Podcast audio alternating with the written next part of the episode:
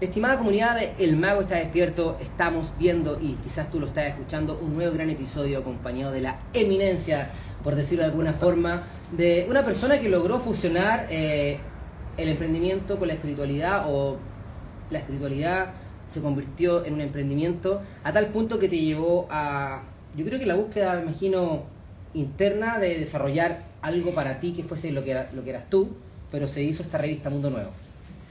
Claro, esta revista, bueno, este es el número 125 de mayo-junio, lleva 20 años en forma continua y tal como dijimos en el primer programa, ¿te acuerdas? Básicamente fue como, como un chispazo de, de, lo que yo podía hacer en el mundo efectivo y... una necesidad. No sé si una necesidad, porque... Una lección. Fue como un... Mira, aunque suena un poco se puede malinterpretar, pero fue como, como, como, como un chispazo de iluminación de qué es lo que tenía que hacer yo en mi vida y qué era lo más productivo, más útil para el resto de la sociedad y, y beneficioso para mí porque es algo que me encanta hacer. Eh, te permitió encontrar un equilibrio entre algo beneficioso para los demás, beneficioso para ti y además de eso lograste que se convirtiera en algo en algo real, tangible, que te generó ingresos, que te llevó incluso ahora a construir este hermoso lugar, o sea, no lo construiste tú, esta casa, pero eh, construir esta escuela, ¿dónde estamos? Estamos en la Escuela de Medicina Vibracional, donde tenemos un diplomado anual en terapia floral, eh, ahora aquí en Providencia, en Roberto del Río, y estamos disfrutando de este día de otoño precioso con estas hojas amarillas, por eso elegimos este rincón del, jardín, digamos. El color amarillo es el color eh, de Mago está despierto, así que. Estamos conectados. Y bueno, como ya le habíamos dicho con anterioridad en el episodio anterior, con, que este ya sería nuestro tercer encuentro, eh, el primero conversamos de la revista, conversamos un poco de tu pasado, de tu background, y en el segundo estuvimos viendo en la revista anterior y dijimos sería muy bueno analizar cada cierto tiempo, cada dos meses que aparece esta revista, eh, los tópicos más relevantes eh, o que están escritos acá y por eso estamos reunidos el día de hoy y tenemos entonces la portada. Exacto. Cúrate tú mismo. Cuéntanos. Bueno, Cúrate tú mismo es un resumen de las enseñanzas del doctor Bach, que mm, tiene un... Edward. Edward Bach, ¿cierto? El doctor Edward Bach, que publicó en 1920 y algo el libro Cúrese usted mismo. Entonces es una selección de párrafos, eh, una selección de párrafos que, que pueden ilustrar un poco el pensamiento. Vamos a, a revisar alguno al azar. Dice, nunca se erradicará ni se curará la enfermedad con los actuales métodos materialistas por la sencilla razón de que la enfermedad no es origen, no es material en su origen. Precioso. Claro, que es como una, afirmación radical. Te ganas de llorar cuando uno escucha esas cosas. No, a mí me se ponen los, pelos de punta, porque es una, es una afirmación radical que rompe con el paradigma materialista en que la enfermedad tiene un, origen fisiológico, eh, metabólico y es un desbalance bioquímico, como tú lo quieras llamar simplemente él dice que no, que, si la, ciencia médica está destinada a fracasar en la medida que, considere el ser humano solamente como un ente físico y que las enfermedades tienen un origen causal mucho más profundo y que no es material en su origen. En realidad parece que nada en su origen es material. Todo viene de, luz. De hecho, cualquier cosa primero se piensa y quizá incluso antes que pensar cómo hacer un... Antes de comprar un regalo, lo pensaste. Incluso antes de pensarlo, lo sentiste. Incluso quizá antes del pensamiento está el sentimiento y la emoción. Y eso es un poco de lo que trata eh, la sanación a través de la terapia floral y la medicina vibracional. Claro, la terapia floral busca la causa real del origen de la enfermedad que normalmente radica en un desequilibrio emocional o eh, en, un grado más profundo un desequilibrio entre la personalidad, como lo dice Bach, y el alma, que sería nuestro propósito, nuestro yo superior o como tú lo quieras llamar, digamos. Yo me enfermo cuando me siento desalineado entre mi alma y mi propósito, o sea, perdón, entre mi personalidad y mi propósito. Me, me da tos, te, te raspa, te la guata. Quizás también eso fue un poco lo que te impulsó a ti a generar esta revista, buscar la coherencia entre tu alma y tu personalidad. Bueno, yo tenía un problema un poco más grave Porque en el fondo siempre estaba trabajando kármicamente en, lugares cada vez más... Cada vez me sentía más incómodo donde yo trabajaba y me cambiaba de trabajo al, punto en que, yo trabajaba muy cerca acá, tenía un muy buen, muy buen trabajo en, una casa linda, tenía un, pasto al lado, yo abría la puerta y tenía un, la piscina, un pasto, vivía en Vitacura, tenía yo auto del año. Dejé todo pensando en irme a Canadá y, claro, el empleo allá era, ya era casi imposible encontrar, la verdad, para, para un inmigrante, era muy difícil, el desempleo era altísimo y cuando lo encontré era peor que el que tenía acá, entonces eso me hizo cuestionarme de una forma. Lo tuyo no era parece encontrar el trabajo. O sea, lo que pasa es que el destino me empujaba a hacer algo diferente. Hay que, hay, eh, alguna manera, eh, hay que recibir las señales.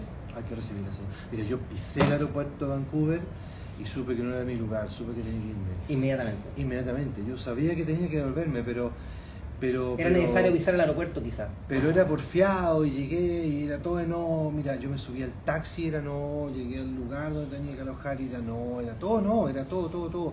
Por dos o tres años era todo no, hasta que de repente todo se, cuando ya, ya encontré el trabajo típico gringo con el, con el módulo y todo eso, eh, y llamo a Santiago, mi ex empleo, y hablo con la, con, la secretaria. Quiero volver. No, no, no, le pedí un documento que si me lo podía mandar en ese tiempo todavía había fax, no sé. Y quiero, mándame tal documento y, me notó la voz, me dijo, yo no te noto bien, aunque tú me estás bien, yo, yo, no, no, te noto bien.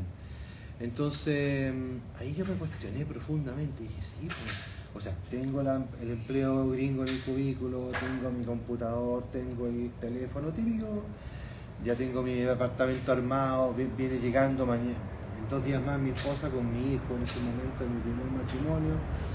Y tomé el Transantiago, que allá sí funcionaba, era como reloj óptica, y, y llego a mi apartamento y digo, sí, porque tiene toda la razón, ¿cachai? Como que, como que, claro, o sea, ¿sabes qué? Al otro día fui y le dije a este, a este gringo italiano de este porte así, tipo Dani Dedito, de sí. maligna, sabe que usted no tiene idea de tratar gente.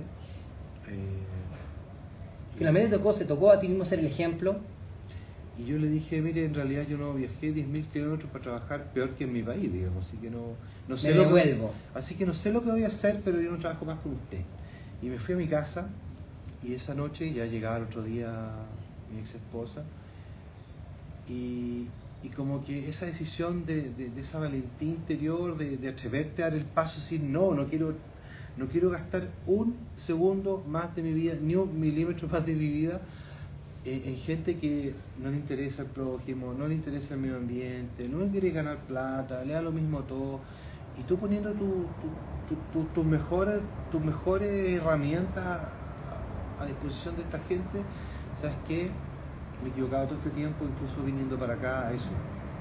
Así que en ese momento como que vino un, chispazo de iluminación y supe que tenía que poner todas mis virtudes al lado de la luz, al lado de la gente que, que promueve cosas positivas en la vida, que, que, busca el bienestar, que busca que el género humano evolucione. Y dije, ah, yo voy a trabajar para las fuerzas de la luz, ya estoy harto de trabajar para gente egoísta, que le da todo lo mismo, enriquecer gente. Así que voy a poner todos mis talentos, cualquiera ser esto, bueno o malo, en, en ese propósito. Y en ese momento me acordé de un aviso que había de un, una guagua con un teléfono que decía ahora contratando. Bueno, yo postulé que al tiro en, una revista, Common Ground, parecía esta. Y, bueno, me puse a trabajar dos meses, algo así, tres meses, para aprender un poco. Y la verdad que no era un lugar muy. No era un lugar muy estable, la verdad. Así que, así que mm, llegué, y ahí me vine, me vine nomás, me vine a Chile, no tenía idea cómo hacer una revista, pero, pero, pero pero todo, todo el universo conspira. Todo el universo conspira para que a ti te vaya bien si tú sigues tú el dictado de tu alma, tu interior, tu, propósito, si tú te conectas con lo que hay que hacer, sabes que tú te, tú te conectas con un río, no te conectas con un... Antes yo remaba contra corriente, ¿cachai? Hay personas que les gusta remar contra corriente y hay personas que sienten que en ese sacrificio y en esa contra corriente es donde está la tarea y las personas de repente entramos en ese, en ese concepto de que tenemos que luchar, ir en contra de... Eh, pasa también, ¿o no? O sea, hay que darle, pero... pero ¿Cómo se busca ese equilibrio, ese yin yang entre, entre saber que hay que darle, como dices tú? Es que, es que una cosa es trabajar duro, porque yo...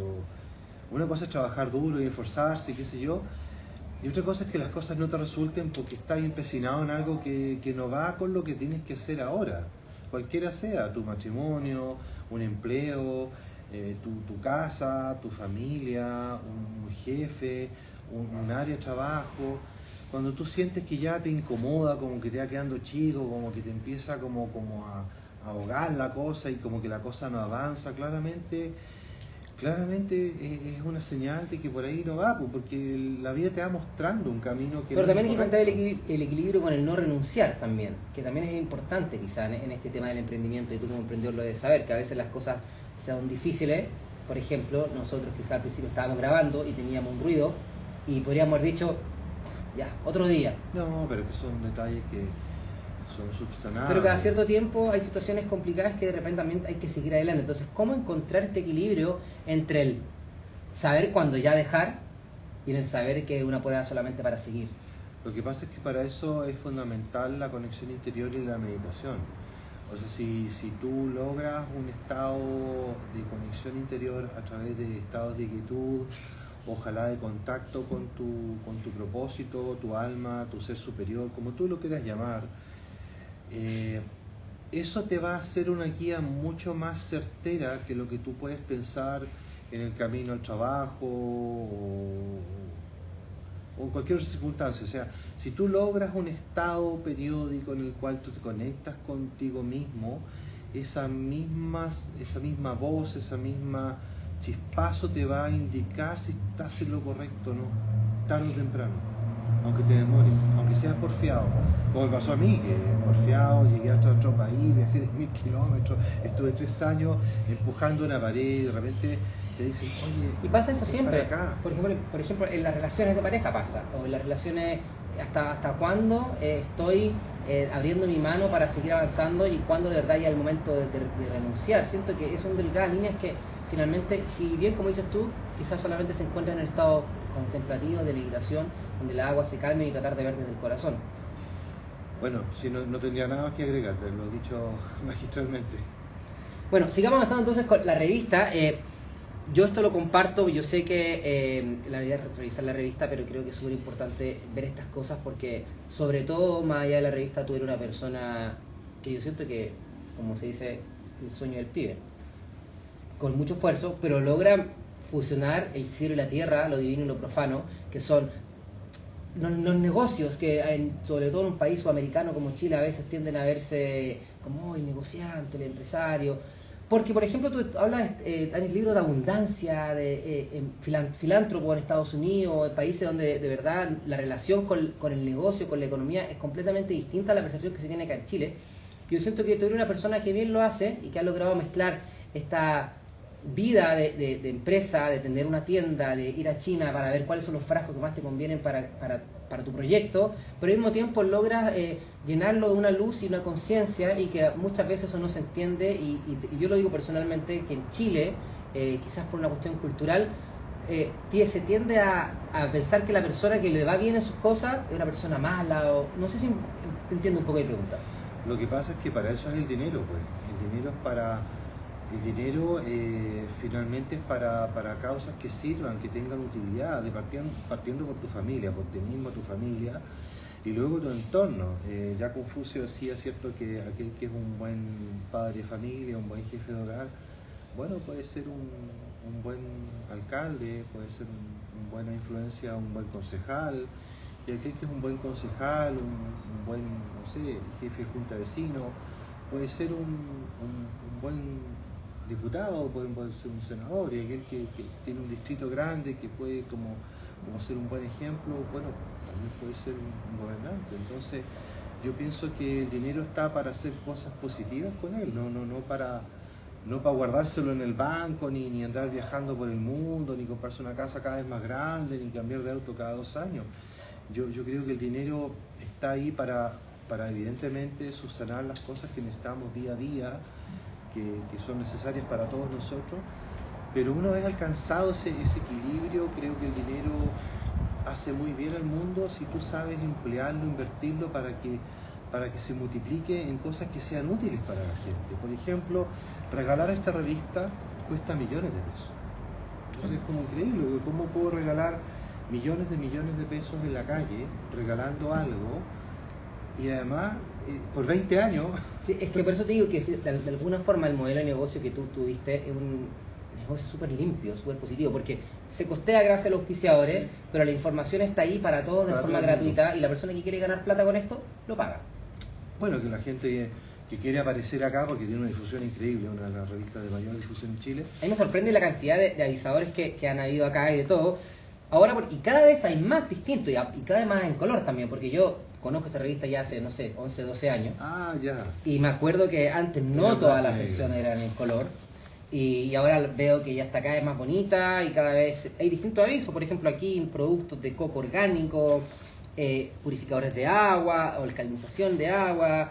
Eh, o sea, hay un mercado que se abrió y tú fuiste de alguna manera como bien acuariano, bien futurista y bien progresivo y estuviste antes y también te da un poco de eso la, Mira, en el marketing decimos que tú estás más preocupado de, la marca incluso que la oferta. Claro. Eh, y eso finalmente a largo plazo te termina ubicando siempre en la mejor posición. Más que generar riqueza, tú generas abundancia. Así le dicen algunas personas. Bueno, una vez yo, una vez yo publiqué una meditación para atraer dinero para fines positivos. La publiqué en Facebook. En Facebook tenemos más de 500.000 seguidores, entonces es muy, muy masivo.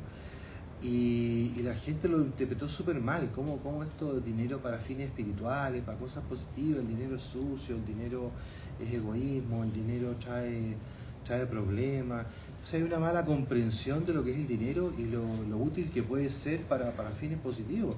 Por eso una vez que, una vez que yo consolidé la revista, empezamos con la importación de, productos para la salud, que son productos eh, esencias florales, justamente porque sabíamos que es luz a través de, en, el agua, en, botellitas para que la gente sane su situación emocional. Entonces, son todos emprendimientos positivos que, que puedan generar un impacto. Ahora están de, moda las empresas B, digamos.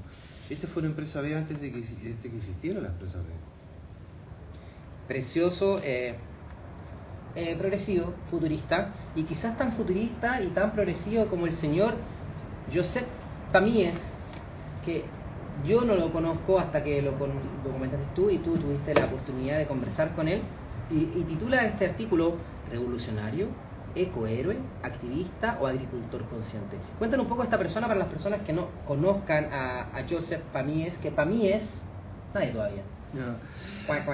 Bueno, Joseph es eh, muy famoso en el mundo alternativo mm, español, particularmente. Es un agricultor de origen catalán, de, de generación de agricultores y él siempre fue un activista social, la verdad, por los derechos sociales, los sindicatos, etcétera, pero a su vez era agricultor.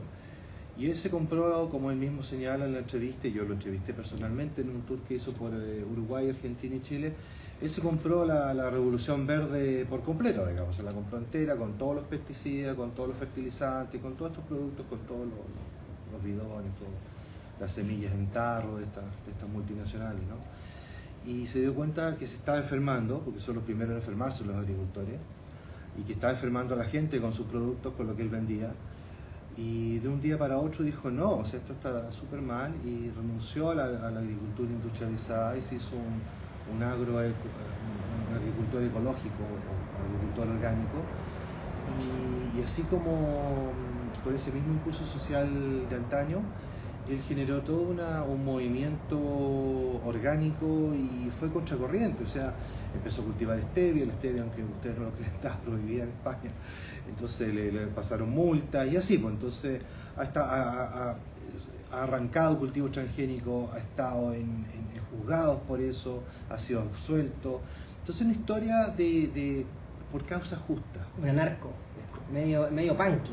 Medio anárquico, pero pero por causas justas, por causas valiosas, por, por el bienestar humano, contra las transnacionales, contra la mentira, contra el engaño, contra, contra el dinero mal habido, contra, contra el fraude científico, contra todo eso. Finalmente es una persona que, que pone sus valores por delante. Y como él me dijo, mira, yo soy jubilado, no tengo nada que perder, así que si me clausuran Facebook, todo bien, sigo con mi sitio web.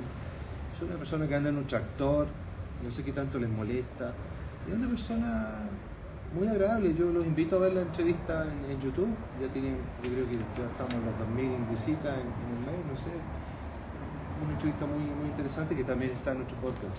Interesante, que hay un tema que lo encuentro bien potente, porque dice acá, el lado oscuro de Facebook. A propósito del poder recientemente cerraron tu página de Facebook. ¿Qué nos puedes comentar al respecto? Bueno, él cuenta aquí que le cierran la página de Facebook porque lo que posteaba él parece que a la industria eh.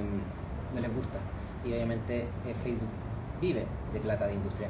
Eh, ¿Pasa eso un poco en las redes sociales? ¿Cómo ves, tú como emprendedor y como alguien que está constantemente desarrollando estrategias de marketing para, quizás no muy de venta, pero sí de mucha información, que está constantemente informando a las personas? ¿Cómo has visto tú el tema de las redes sociales en, ti? ¿Has visto una evolución? ¿Has visto un cambio? ¿Han sido positivas? ¿Cómo lo tomas tú? Qué terrible pregunta, Jorge. ¿Por qué? Porque la respuesta probablemente va a asombrar a muchos. Eh, tanto Facebook como Google, básicamente todos los emprendimientos tecnológicos basados en Silicon Valley de Estados Unidos, están financiados por el complejo industrial de Estados Unidos. De hecho, Google tiene una, una, empresa de, inversiones en tecnológica. Entonces todas tienen sus raíces, Apple, todas, todas tienen sus raíces en Microsoft, todas tienen sus raíces en... tienen un fuerte eh, ensamblaje con el complejo industrial norteamericano de, de, inteligencia militar tecnológico. Entonces todas estas empresas no es que surjan así, guau, qué brillante esta gente, digamos, no. Claramente están todas imbricadas en, en, el sistema, en el servicio de inteligencia de Estados Unidos, los servidores, las tecnologías. Entonces, todo aquello que nos sirva mucho a todo aquello que atente contra el orden establecido de alguna forma de las industrias, de la, agroindustria, de la farmaindustria, de la, de la industria alimentaria, de la industria de las vacunas, de, todas estas industrias mega, de alguna forma no se ven tanto como otras. Si tú pones, por ejemplo, Free Tibet o, no sé, vivamos todos en armonía, Claro, vas a tener miles de seguidores en todas partes, pero si tú pones temas un poco más difíciles, un poco más como, como cuestionamiento del, sistema, se pone complejo. De partida te ve menos gente. Te, te muestran menos. O sea, mucha gente menos te ve, porque hay gente que tiene, no sé, 10.000 seguidores y tiene una cantidad de posts y cosas y seguidores y me gusta. Tú puedes tener 500.000, un millón y puede que tengas 10, digamos, publican lo mismo Tú puedes publicar exactamente lo mismo y puedes tener 10 me gusta. Y el otro puede tener 10.000. Y con, con 10.000 seguidores y nosotros con 100.000, 200, 500.000. O sea, la mano negra detrás de, las redes sociales que es lo que tratas de comentar. Y si tú haces mucho de eso, eh, claramente te van a te van a cortar, van a buscar la forma de decirte que tú estás contra las políticas y, y finalmente cuando eso no son seguidores tuyos, esos son datos de ellos.